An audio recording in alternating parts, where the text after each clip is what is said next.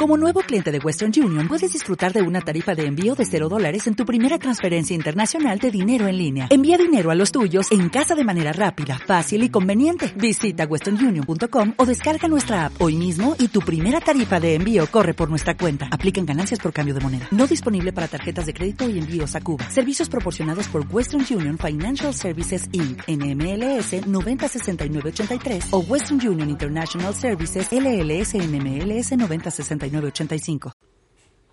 Bienvenidos a Velázquez Durán. En esta ocasión platicaremos específicamente del decreto en materia de outsourcing, el cual modifica diversas leyes y fue publicado en el diario oficial en su versión vespertina del pasado viernes 23 de abril. Empezaremos diciendo que reforma diversos artículos de la Ley Federal del Trabajo, quien en su artículo 12 dice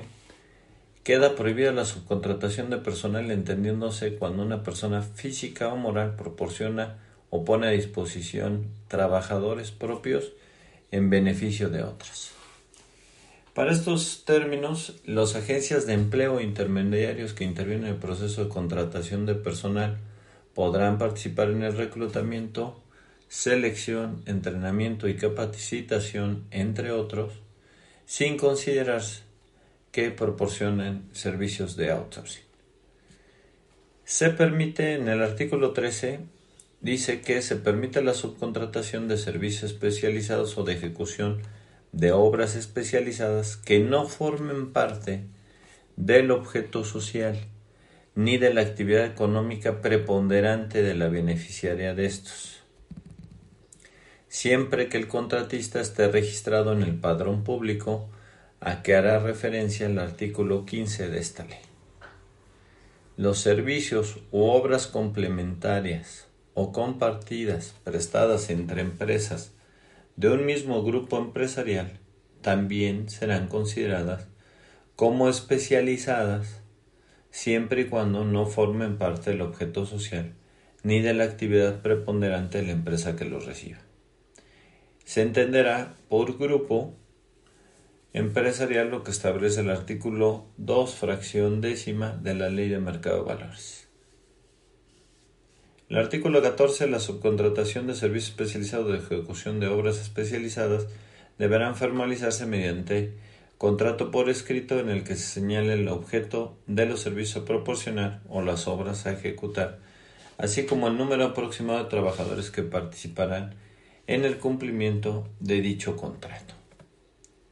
El artículo 15, muy importante, dice que las personas físicas o morales que proporcionan servicios de subcontratación deberán de contar con registro entre la Secretaría del Trabajo y Previsión Social para obtener el registro deberán acreditar que están al corriente en sus obligaciones fiscales y de seguridad social. También otro, otro cambio muy importante en la Ley Federal del Trabajo es el artículo 127, fracción octava, quien habla del monto máximo de PTU, que tendrá como límite máximo tres meses de salario del trabajador o el promedio de la PTU recibida en los últimos tres años. Se aplicará el monto que resulte más favorable al trabajador. Y esto es un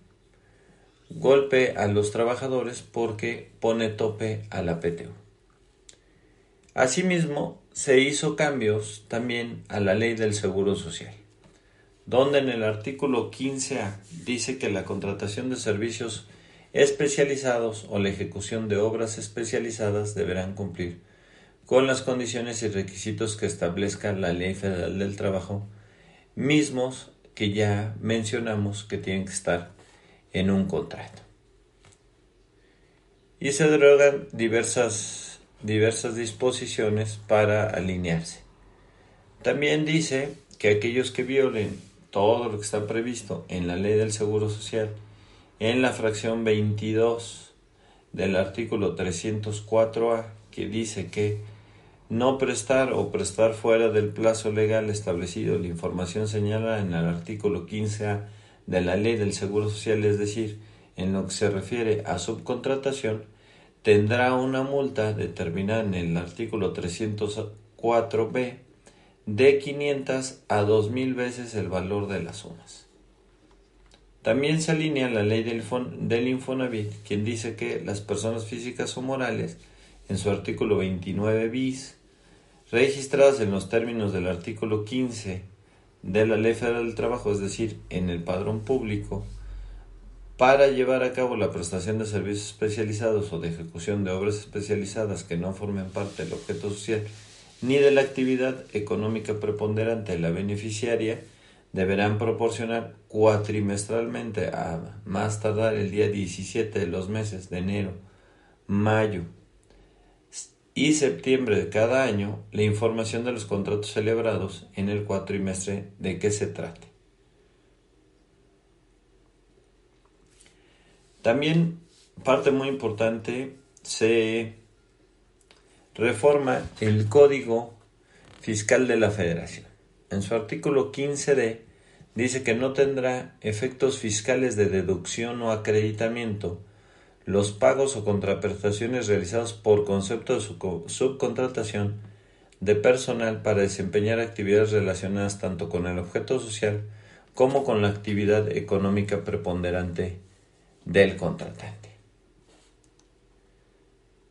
En su artículo 26 dice que son responsables solidarios con los contribuyentes las personas físicas o morales que reciban o contraten obras a que se refiere el artículo 15d por las contribuciones que hubiera causado a cargo de los trabajadores con los que se preste el servicio.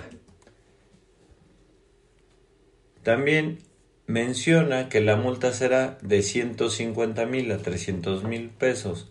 a la establecida en la fracción cuatrigésimo quinta por cada obligación de, de entregar información no cumplida.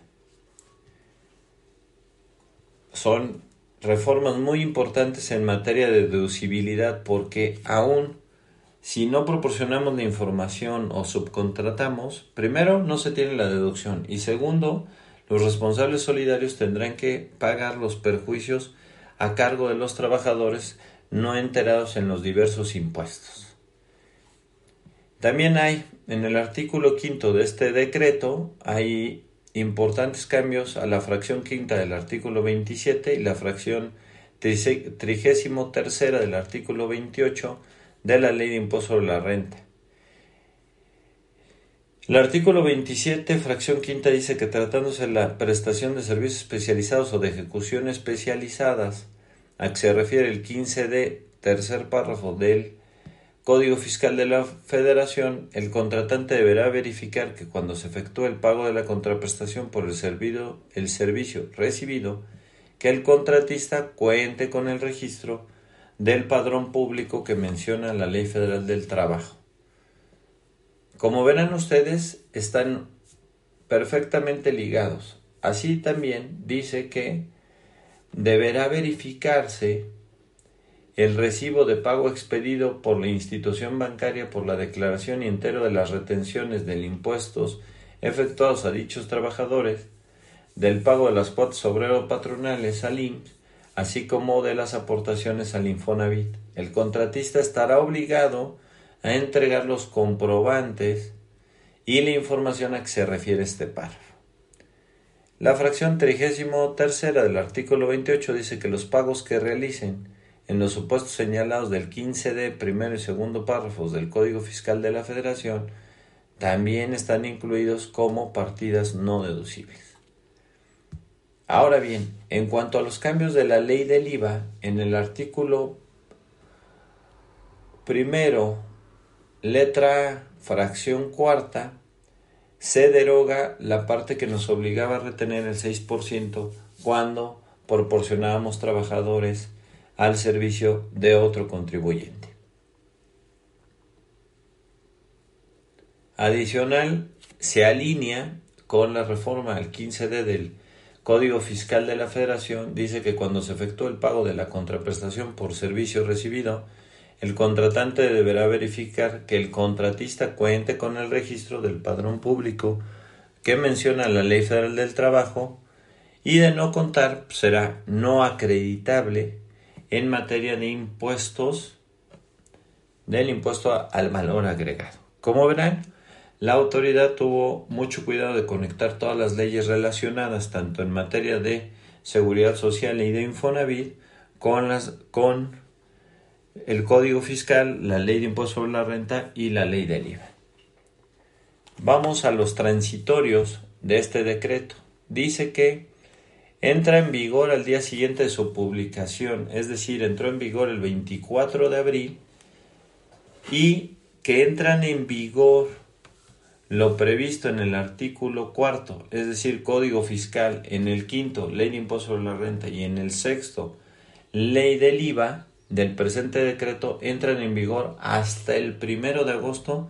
del presente año. Y lo previsto para entidades públicas y la Ley Federal de Trabajadores al Servicio del Estado entra en vigor hasta el ejercicio fiscal de 2022. El segundo artículo menciona que dentro de los 30 días a la entrada en vigor del presente decreto, la Secretaría de Trabajo y Previsión Social deberá expedir las reglas de carácter general a que se refiere el artículo 15 de la Ley Federal del Trabajo, es decir, las reglas del padrón público.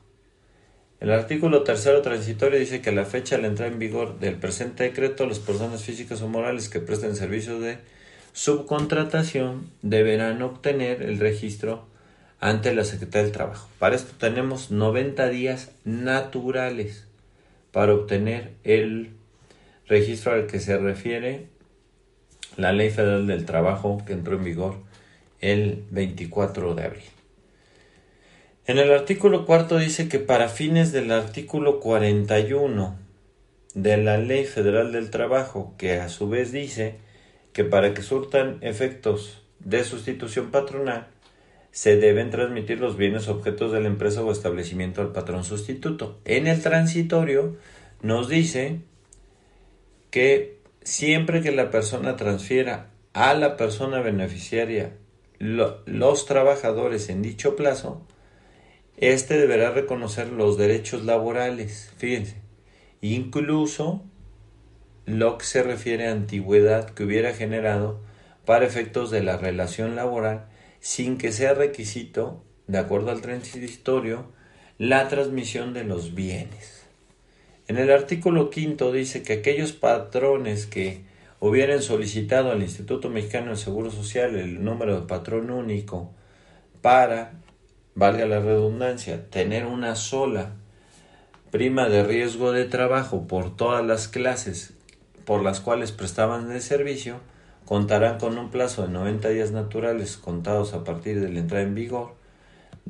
de las presentes reformas legales para dar baja a dichos registros y de ser procedente solicitar al Instituto Mexicano del Seguro Social un registro patronal nuevo en materia de afiliación, clasificación, recaudación y fiscalización. En su artículo sexto dice que las personas físicas o morales que presten servicios especializados o ejecuten obras especializadas deberán proporcionar la información a que se refiere la fracción primera y segunda del artículo 15A de la ley del, del, Seguro Social, es decir, quiénes son las partes del contrato y el objeto de cada uno de los contratos celebrados para estos fines, tendrán un plazo de 90 días naturales para entregar dicha información al IMSS, independientemente de la obligación de estar en el padrón único. Artículo séptimo transitorio dice que durante los 90 días siguientes naturales a la presente reforma se considera como sustitución patronal la migración de los trabajadores de las empresas que operaban bajo el régimen de subcontratación laboral siempre y cuando la empresa destino reconozca sus derechos laborales, incluyendo la antigüedad y los riesgos de trabajo terminados ante las instancias legales, es decir, ante el IMSS. En los supuestos dice que deberán aquellas empresas que absorban los trabajadores deberán autoclasificarse conforme a los criterios que establece la ley del Seguro Social. Y tratándose de empresas que, que absorban trabajadores de dos o más empresas deberán hacer un recálculo de la clasificación de riesgo de trabajo que lleve lugar y ya están emitidas las reglas en particular. El artículo octavo dice que dentro del plazo de 60 días naturales a partir de la entrada en vigor del presente decreto, la ley de Infonavit deberá expedir las reglas para los procedimientos que se refiere el artículo 29b y 29 bis de la ley del Instituto del Fondo de Vivienda de los Trabajadores. Como verán, hay muchas cosas que en materia de subcontratación se dan y podemos decir ya como comentarios. Desaparece el esquema de la insourcing. También decimos que en los grupos sí se permite tener subcontratados servicios de las otras empresas siempre y cuando no formen parte del objeto social. ¿Cuál es, ¿Cuál es, la estrategia? Pues cambiar y alinear los objetos sociales de las empresas de cada uno de cada una de las empresas de los grupos empresariales y también otra de las de las particularidades es que aquellas agencias de reclutamiento y selección podrán seguirlo haciendo incluso en la capacitación de los trabajadores. La responsabilidad solidaria, pues, a todo lo que da en todas las leyes, para que no se vaya ningún cabo suelto y puedan recaudar lo tan esperado por el gobierno federal que dudamos mucho que llegue, ¿no? En cuanto a reportes, habrá reportes que hacer tanto al IMSS como al Infonavit, en unos de carácter trimestral, en otros de carácter cuatrimestral respecto a los contratos que sean materia de subcontratación. El candado fiscal solo podrán ser deducibles o acreditables los pagos de subcontratación u obras que no formen parte del objeto social o actividad preponderante de una empresa. Es decir, ni en materia de impuesto sobre la renta ni en materia de IVA serán acreditables, pero siempre y cuando no alineemos. Por eso nuestra estrategia es alineemos los objetos sociales de las compañías para poder tener esta parte de los grupos. Y hay un esquema de transición que llevará de 30 a 90 días el máximo para que se puedan alinear las disposiciones y se creen los institutos que pretende el gobierno federal para el control de la subcontratación. No cabe duda que pues, este, es una reforma muy importante y vendrán impactos sumamente importantes para la industria del aluminio y el acero y por supuesto la principal su principal cliente que es la industria automotriz en México por no alinearse a prácticas internacionales la subcontratación en nuestro país. Esto es todo, nos veremos en la próxima. Síguenos en iBox, iTunes, Spotify y en Twitter como Velázquez Duren.